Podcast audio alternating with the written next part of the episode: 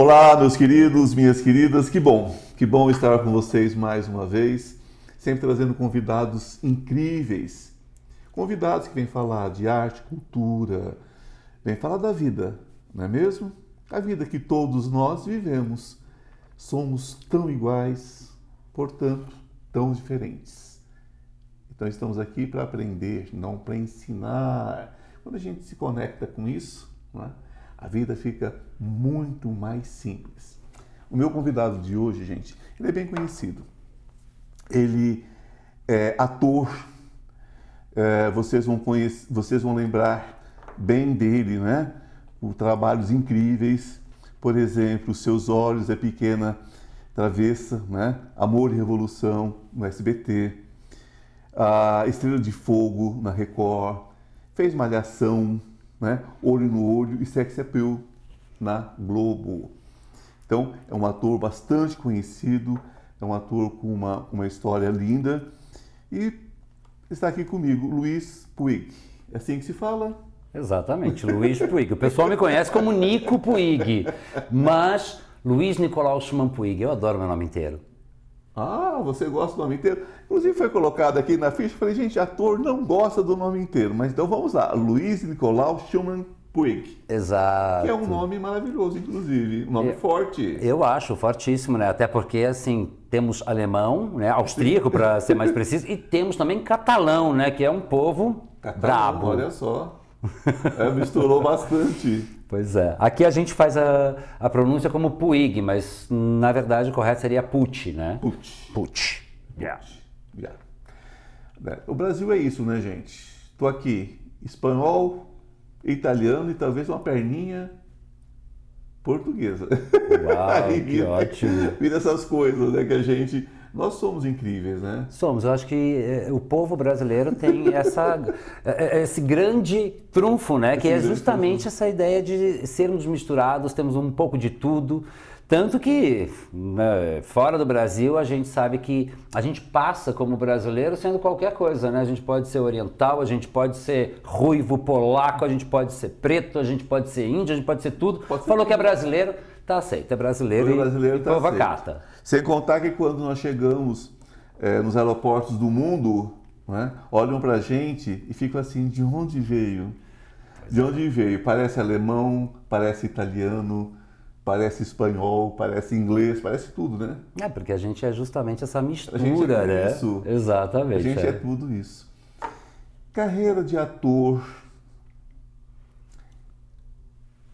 Você tem um, um histórico longo. Sim. Mas o início disso. Como é que alguém acorda um dia? Eu, eu sei a minha resposta, né? Eu também sou ator. Mas como é que alguém acorda um dia e fala assim: é você ator? Como é que é isso?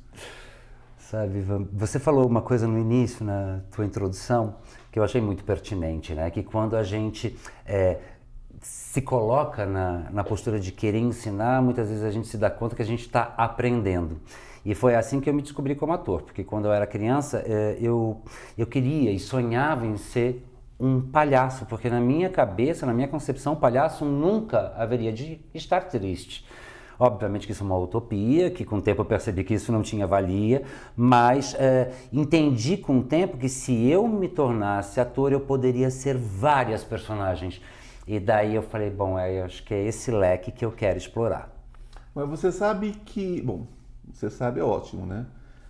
Mas o, o, o que passava nos seus olhos quando você começou era isso. Ai, que bom. Era essa, era essa, era essa alegria do palhaço, né? Era alegria, alegria inocente, porque o palhaço tem uma coisa no olhar que ele fala muito pelo olhar. Uhum. Então, quando você era garoto, você ainda é um garoto, mas quando você, mas quando você começou, eu me lembro bem, era isso que passava nos seus olhos, uma alegria de viver. É. Eu acho que todos nós, assim, enquanto é, jovens, a gente tem realmente esse vício, né? essa vitalidade, essa gana de querer viver intensamente, né? E, e, eu era um jovem, de certa forma, assim, transgressor, né? Eu era, eu gostava também de criar uns incômodos e, e, eu era muito sensível, ainda sou. Então, fico muito feliz que você tenha captado isso, porque de fato acho que era uma coisa que realmente eu gostaria que as pessoas percebessem, porque era reflexo da minha personalidade. E como foi esse início? Olha, foi. É, ao mesmo tempo que foi prazeroso, foi muito difícil, né? Porque a gente está falando de um mercado que é muito competitivo, a gente está falando é, de uma pessoa que era muito jovem, né? Estava assim, ainda aprendendo é, em relação à vida, o que me diga então profissional, ainda mais nesse mercado que é muito facetado e tudo. É, mas foi muito prazeroso também, porque eu tive pessoas que me abraçaram, que me apoiaram, me incentivaram. E isso fez uh, criar uma confiança, e, e daí eu acho que isso acabou sendo uma arma que eu usei a meu favor. E era o que você imaginava? Hum, boa pergunta. uh, eu acho que durante um tempo, sim, correspondeu às minhas expectativas, mas chegou um determinado momento que eu cheguei à conclusão que não. Eu tinha mais sede do que talvez aquele pote poderia me dar. Então, daí eu comecei também a procurar é, outras coisas para fazer, não só para eu me sentir de certa forma, né, apto e, e, de certa forma, procurando também me entender, mas também é, não virando refém dessa ideia que a gente sabe enquanto ator que uhum. a gente não pode ser, né? A gente está aqui para ser generoso ao público, a quem se volta ao nosso trabalho, mas a gente também tem que ser generoso no aspecto de entender que talvez as coisas sejam efêmeras. Elas têm um começo, um meio, talvez, sim, ainda precocemente, enfim. É, às vezes, nós, às vezes somos o conteúdo, às vezes somos o vaso, né? Exatamente. É. nessa hora que a coisa. Que a coisa pega, né? Porque daí você começa a se questionar do tipo assim, né? É, muitas vezes a gente se questiona, né? Porque dentre é, inúmeras possibilidades, a gente recebe alguns sims, mas muitos nãos. Então, quando a gente recebe um não e ele começa a, a, a, se repetir, a gente começa a se questionar. A gente fala assim, gente, qual, qual que é o problema? Né? Aonde eu estou errando? Foi e às vezes, o que foi que eu fiz? E às vezes não existe erro, né? Félix culpa, não existe culpa. Não... Na verdade, é porque é, existem uma série de outras pessoas também que almejam a mesma coisa e a gente precisa entender que cada um tem o seu momento. E um mercado muito competitivo, né? É. Sobretudo, as pessoas acham que o mercado é competitivo hoje. Eu acho que hoje existe mais é, é, opções, existem mais é, é, frentes de trabalho. Uhum. É, naquela época, você se resumia a poucas emissoras, né? e o mercado era muito pequeno, era, muito, era muito poderoso, né? Exato. A gente ficava justamente entre os extremos, uhum. né? Essa ideia do poder de uma Vênus platinado ou alguma outra que batesse de frente com ela e, e um, uma série de profissionais que estavam ali buscando um espaço, né? Pegando um pouquinho esse sol, essa, né? essa luz e, e, também ao mesmo tempo muito despreparados, porque a gente não tinha né, assim, um preparo de fato adequado e ao mesmo tempo não existia muitas frentes, como você muito bem colocou, né? assim, eram duas, três emissoras que faziam alguma coisa onde a gente pudesse se encaixar enquanto ator. Então, lógico, a gente tinha teatro, tinha cinema e tal, mas mesmo cinema também, né, brasileiro, ele teve momentos, mas também teve né, quedas. E então, eu entendo que agora sim a gente tem uma série de emissoras, tem canais abertos e tem uma série de profissionais que já estão mais respaldados, né? A gente antes ficava muito preso a, de repente, a ter que fazer uma escola, mas essa escola não nos preparava, de repente, para poder fazer um musical, porque ela não nos instruía a fim de cantar, dançar, chulear, sapatear. E a gente tinha que aprender tudo meio na raça né? Tudo metendo a cara. Mas brasileiro tem esse dom, não tem? Não e tem. essa cara de pau também, né? Porque tem que ter muita cara de pau, porque senão não consegue. Eu vou te falar que assim, eu acho que assim, a melhor qualidade do povo brasileiro é justamente isso, saber dançar conforme a música, né? A gente, a gente tem essa ideia mesmo que a gente, assim, a gente pega um limão e a gente faz a limonada, a gente faz a caipirinha, Sim. a gente faz um molho da salada, a gente ainda faz uma mousse de limão no final. É, eu, eu vi um artista, um cantor, esses dias falando o seguinte, que tem medo do povo brasileiro, porque com um chiclete mascado e um pedaço de fita produz um show. a gente é meio MacGyver. O povo brasileiro é meio MacGyver. Tanto que a TV Cultura, com aquele programa Castelo Ratimbum, ganhou um prêmio no Japão, né, uns anos atrás, onde era um prêmio mega disputado, eh, com altas produções. E eu me lembro que Castelo Ratimbum era gravado com duas câmeras que tinham da tijolão em cima. Né? Então, assim, é, mais a cenografia, a arte, é, todos os profissionais envolvidos é, fossem atores, fossem as pessoas que estão por detrás, né, fazendo Castelos ator. de cartolina só que resolviam. Exato, gente, eles realmente eles davam um nó em pingo d'água. Tanto que os japoneses premiaram esse programa Castelo Ratimbu. É, e é maravilhoso, né? É. Eu acho, eu acho simplesmente maravilhoso. É lúdico. Bastante. Uh, quando você volta um tempo quando o artista ainda era colocado num certo pedestal, que hoje talvez estejam com jogadores de futebol, estejam numa outra, num uhum, outro caminho. Outro segmento. Outro segmento. Mas o artista, ele estava ali naquela telinha, ele era Deus. Uhum. Ponto. E esse Deus, ele não era necessariamente cultuado pelo seu valor artístico. Muitas vezes era até negligenciado. Uhum Muitas vezes o que se via ali era a, o corpo, a aparência. A casca. A casca. Você vai falar sobre isso daqui a pouquinho, nós estamos encerrando o primeiro bloco, mas eu quero deixar né, isso no ar. Daqui a pouquinho nós estamos de volta. E ele vai responder uma perguntinha simples. O que é se expor a esse nível naquele tempo? Até já. Um beijo. Estou com uma novidade muito legal para vocês. Você sabia que o tarô pode mudar a sua vida? E muda. Nós temos uma lâmina muito especial entre os 22 arcanos maiores que fala sobre essa questão de cair e subir, não é? Que todos nós temos quedas na vida. O importante é saber como subir rapidamente. Então, esse curso dos 22 arcanos maiores que eu estou oferecendo a vocês por um preço muito legal e de fácil acesso, de fácil entendimento, ele traz dicas, ele traz insights de como você se recuperar rapidamente. Não importa em que situação você esteja, não importa se é emocional, se é material, se é espiritual, os 22 arcanos trazem tudo sobre passado, presente e futuro. O que aconteceu, o que está acontecendo, o que você deve fazer para mudar esse futuro. Basta você entrar na minha bio e você terá todas as informações.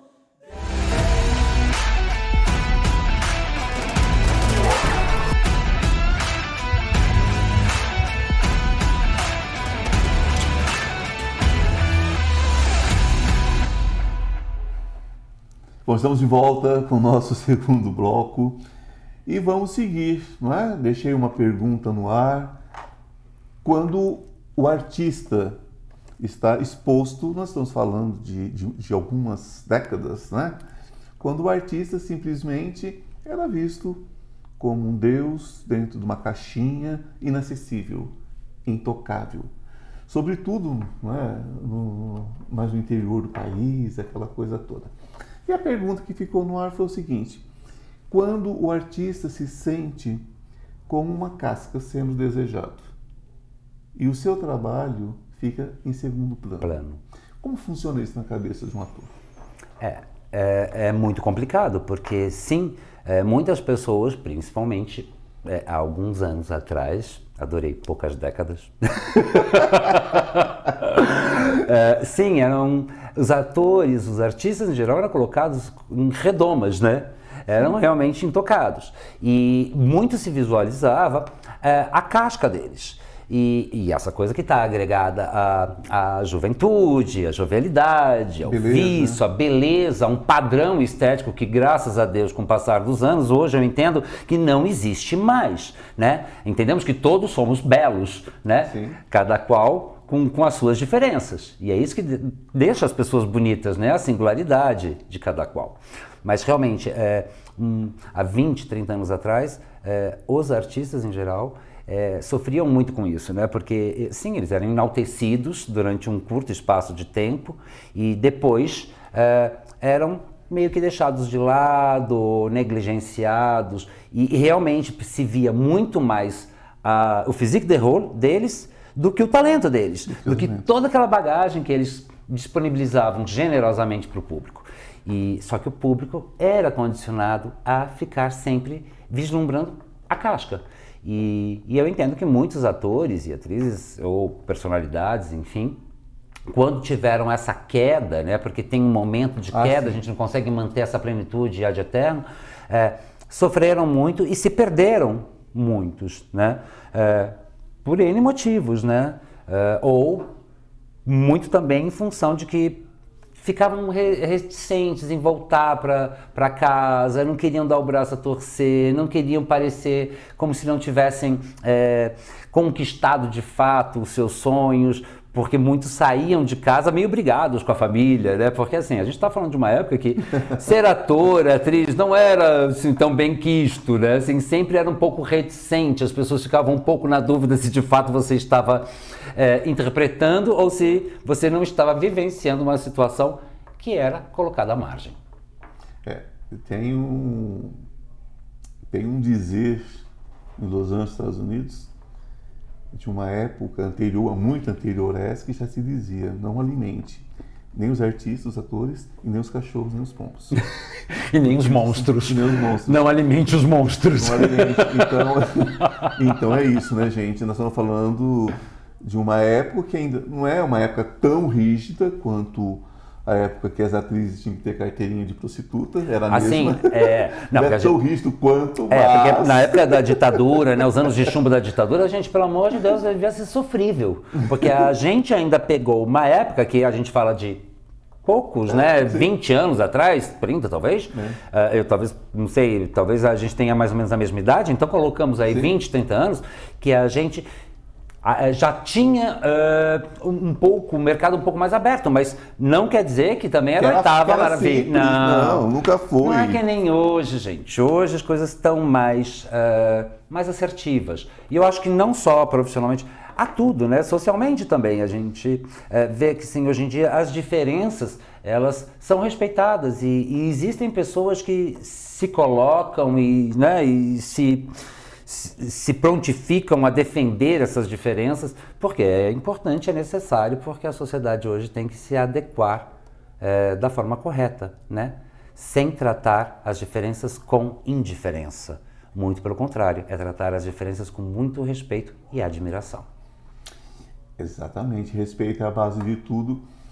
Ah, mas a humanidade sempre pisoteou tudo aquilo que ela usou. A arte é algo usável. A Sim. arte é algo que você liga a televisão e aquelas pessoas aparecem ali do nada, né? seja num filme, seja numa novela, seja o que for. Apareceu ali, quer dizer, não come, não bebe, não veste, não tem salário, não adoece, não tem tristeza, não tem sentimento, né? Então é o seguinte, tá dentro daquela caixinha mágica, é tudo mágica, é. não é? Então vamos sabe usar, que, vamos é... torturar, vamos falar mal. Exato, você sabe que assim, tem uma música do, do Chico Buarque Geni. Geni. Né? Vocês lembram da Geni? Né? Usam, usam, usam a Geni e depois, sim, desprezam a Geni. Desprezam a Geni. A arte tem muito essa, esse viés, né? Tem. Né? A arte é um pouco Geni.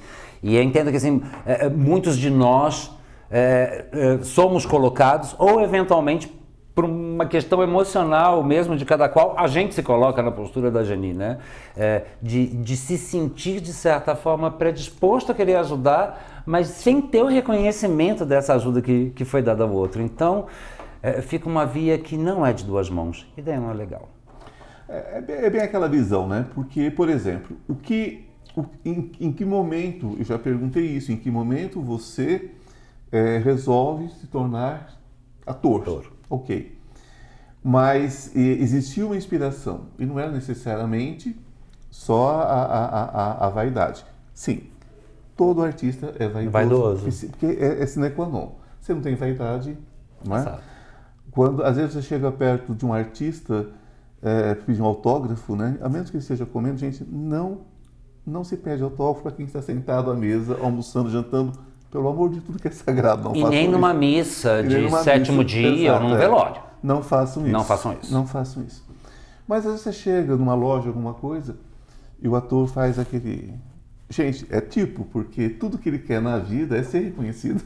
Lógico, ele enche o plexo solar, né, cara? É Ele- maravilhoso. Ele trabalha o carisma dele o tempo É. todo, porque a vaidade também faz a gente trabalhar uma coisa que é o carisma, que é muito importante pro, Exato. Senão né, não pro tem ator. arte. Exato, a gente Senão tem, não tem arte. a gente tem que trabalhar isso, né? Instigar isso, isso. dentro da gente. Mas além deste fato, né, da vaidade, é, é, essa necessidade de, de somos todos aparecidos, Aham. né? além disso, é, é, além desse desejo também de, de viver muitas vidas numa única vida, tá? Qual foi a inspiração? É, foi um artista? Foi uma situação? Foi aquele teatro que a vovó levou um final de semana e você se apaixonou? Onde, onde acontece isso? Olha, Ivan, no meu caso, eu acho que eu, eu desde muito pequeno sempre me identifiquei com essa ideia de é, estar, de certa forma, em evidência. Né? É, eu, junto aos meus irmãos, eu sempre queria fazer alguma coisa para entreter. puff. É, eu subia no puff, eu queria entreter, eu era dramático. ah, e meus pais já percebiam isso, né? E perceberam e também me incentivaram a Maravilha isso. Tive isso. uma família super generosa nesse aspecto, né? De me incentivar e tal. Mas eu te confesso que agora, é, buscando ali da memória, eu acho que teve um momento que realmente deu um start, assim, porque, bom, primeiro que eu era fã de James Dean, Nossa, né? E, enfim, Elvis Presley, que depois, sendo cantor, mas também se tornou um grande ator, né? Fez muitos trabalhos, enfim. É, e eu adorava aquela imagem. Lógico, isso já era uma coisa muito de uma tendência minha particular, né? Olhar para o James Dean e pro... mas enfim, isso é outra história. Mas acho que sim, foi uma coisa que, que me instigou a procurar estar tá dentro daquele universo. E, e bem o que você colocou, né? A gente poder desempenhar várias personagens na vida, porque é, eu acho que o artista tem um pouco isso, né? Parece que ele nunca se encontra de fato, mas na verdade ele já se encontrou. Né? É que ele está buscando essas possibilidades, essas facetas inúmeras que, que é justamente o que contempla o mundo dele. Um vaso esquizofrênico. Um vaso esquizofrênico. Às vezes é o que está dentro do vaso, às vezes é o próprio Às vezes é o vaso. próprio vaso, que é Não. maravilhoso. É, Isso exatamente. maravilhoso, eu acho isso incrível.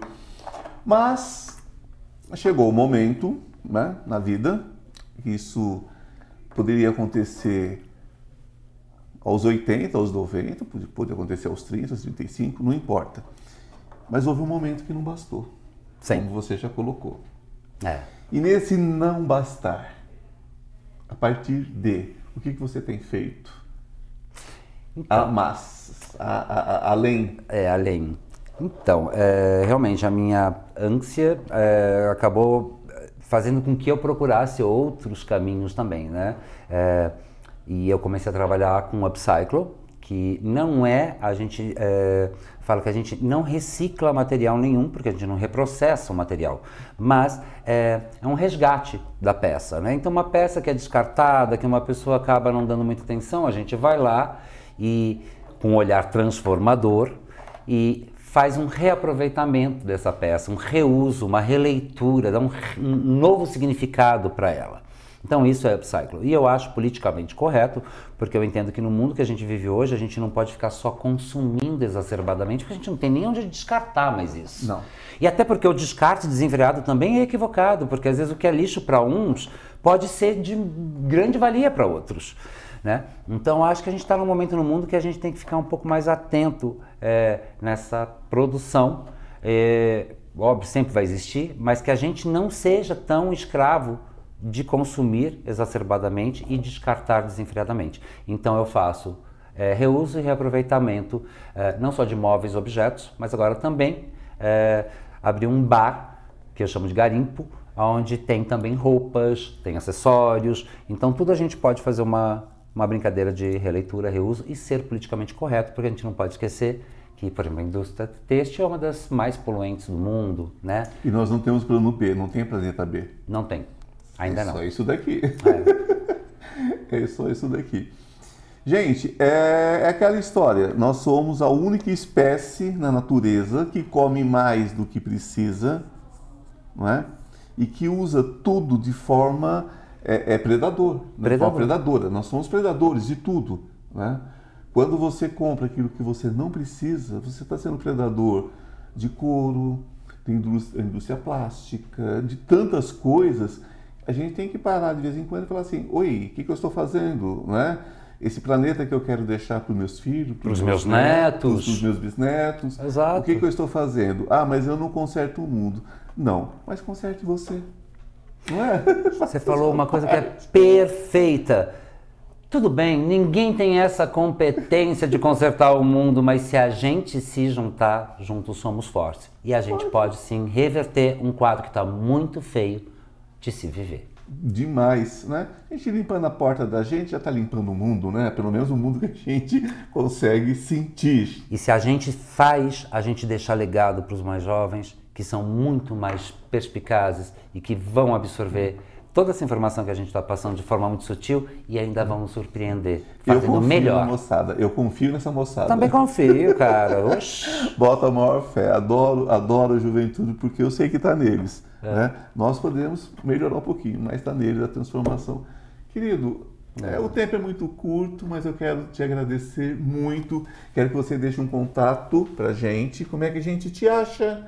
Porque vou você deixar tem, tem o, o seu bar, você tem a sua loja. Tem, ah, vou deixar esses contatos então. Por favor. Instagram, SP Laje 61 61. Então, SP Laje 61. É, e o meu pessoal é Nico Puig Oficial. Que maravilha. Gente, então é isso. E agora, só um lembrete. Né? Façamos cada um a nossa parte, daquilo que nós somos capazes. Uma abelha não faz uma colmeia sozinha, mas junto com todas as outras produz litros e litros de mel, de cera. Não é maravilhoso? Então nós somos uma comunidade, assim como elas. Vamos fazer a nossa parte, cuidar da nossa vida e deixar que cada um cuide da sua, e assim essa grande colmeia de luz se forma. Gratidão, querido. Gratidão. Gratidão a cada um de vocês e até a semana que vem. Beijo no coração, que a luz esteja com vocês.